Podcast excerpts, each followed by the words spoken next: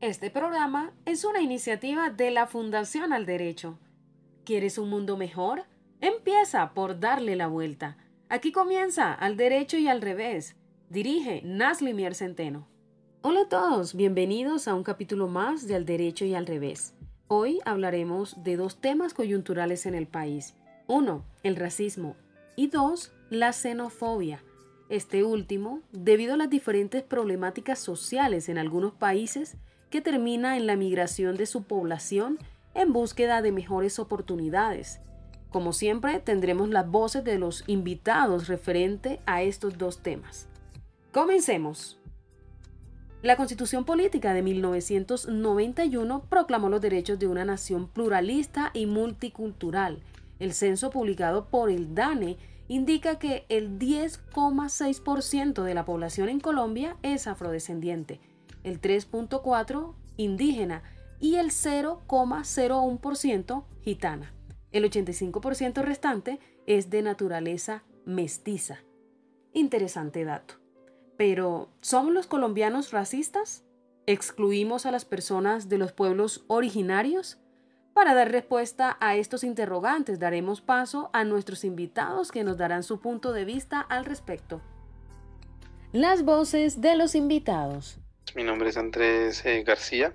El racismo aquí en Colombia es algo que no se ve mucho. El racismo es un concepto diferente a la xenofobia que tiene que ver con una nacionalidad. Pero el racismo es algo que es básicamente que tiene que ver con la raza, con el color de piel o con el origen de una persona en cuanto a lo físico. Entonces, eh, sí creo que si en Colombia somos racistas de un 1% a un 100%, creo que estamos en un 5%, pues lo que no podemos descartar que muchas personas por su color de piel, quizás un color de piel blanco, crean que son superiores a alguien más en cuanto, no sé, habilidades físicas, habilidades intelectuales, en lo económico. Fundación al Derecho. Hola, mi nombre es Angelicet Guzmán, de profesión comunicadora social. Eh, bueno, el racismo en Colombia ha sido muy marcado y ha afectado de manera muy negativa los derechos de los grupos indígenas colombianos y los afroamericanos. Realmente no solamente somos discriminatorios racialmente, sino somos discriminatorios en género, raza, religión, ideología. Realmente la discriminación hacia ciertos grupos sociales se ha visto muy marcada a lo largo de la historia de Colombia. Al derecho y al revés. Mi nombre es Carolina López. Creo que hoy en día y en pleno siglo XXI todavía se sigue viendo infortunadamente esta situación en muchos aspectos, en muchas personas, porque digamos que todavía hay mucha división en, en muchos sentidos. Así que el racismo, el racismo se sigue viendo por el color de la piel, la condición socioeconómica de una persona, lo diferente que se vea, eh, no sé, a, a, otras personas. Entonces, infortunadamente se sigue viendo, se sigue viendo eh, como el desprecio, el bullying como tal ante, ante personas o por el simple hecho de llamar a una persona negra o indigente o pobre. Entonces, sí, eso no se ha erradicado y creo que será muy difícil que se erradique. Fundación al Derecho. Mi nombre es Isis Carrillo, comunicadora social de la Universidad Cooperativa de Colombia. No creo que en Colombia seamos racistas.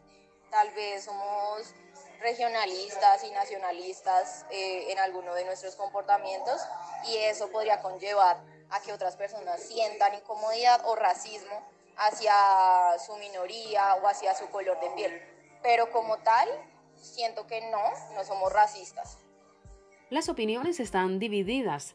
Sin embargo, a pesar de que el tema es de mucha importancia para estas personas, que vienen luchando por años por su dignidad y por la igualdad de condiciones, nunca se ha ocupado un lugar importante en el debate público, lo que evidencia aún más la exclusión de esta minoría.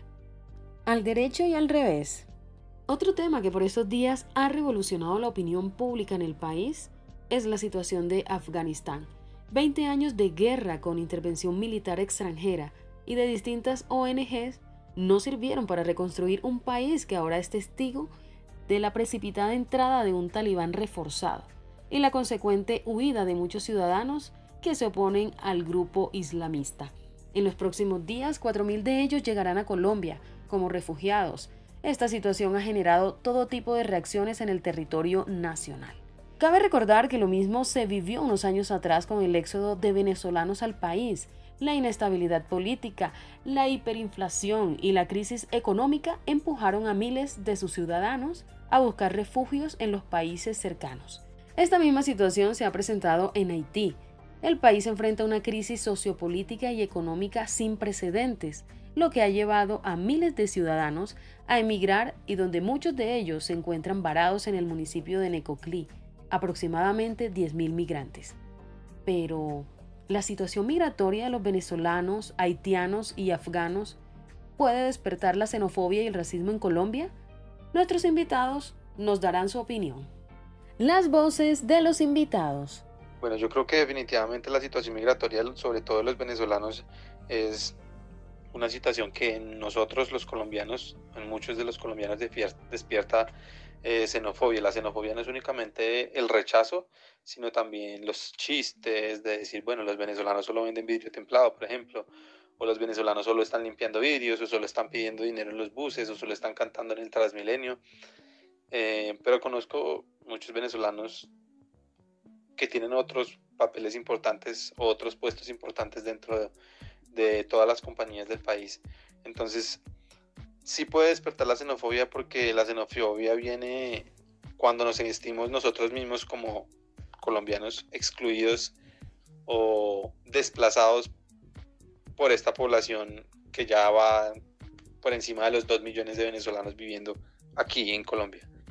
Bueno, ahorita con el tema de los afganos, que realmente no es algo que se que se pudiera debatir porque los afganos simplemente vienen de paso y van a estar en un campamento de refugiados que va a estar monitoreado por la ACNUR y por el gobierno de los Estados Unidos y todo lo que se va a gastar, todo lo que se va a usar está a cargo del gobierno de los Estados Unidos, entonces no creo que ellos van a vayan a, a circular como lo hace la población venezolana que normalmente viene por las trochas o por los pasos fronterizos. Bueno, la xenofobia ha venido escuchándose mucho en Colombia porque somos un país que olvida, olvida que en algún momento estuvimos en ese en esa posición, que en algún momento estuvimos al otro lado de la barrera y que también fuimos discriminados, también fuimos em, vulnerados en nuestros derechos. ¿Qué nos traen esos migrantes a un futuro? ¿Sí?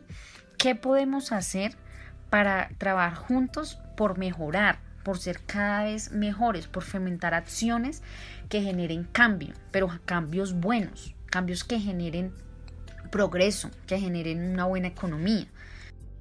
Para muchos colombianos la situación se puede salir de control, ya que el país también tiene sus problemáticas sociales, la falta de empleo, de educación, de oportunidades, de abandono del Estado a cierta población del país genera el descontento de muchos compatriotas al llegar migrantes al territorio nacional. Hoy, cada una de estas personas busca un mejor futuro, mejores oportunidades de vida, como también están en la búsqueda hace muchos años cada persona afro e indígena en este país. Al derecho está respetar a cada persona, no importa su color de piel, religión, nivel socioeconómico. Al derecho está que los gobiernos brinden mejores oportunidades a sus ciudadanos. Al revés está no ser empáticos, burlarnos de la situación de los demás. No más racismo, no más xenofobia. Fundación al Derecho. Recuerden seguirnos en nuestras redes sociales. Estamos en Facebook como Fundación al Derecho, en Twitter como arroba Funda al Derecho, en Instagram como Fundación al Derecho. Nos vemos en una próxima oportunidad.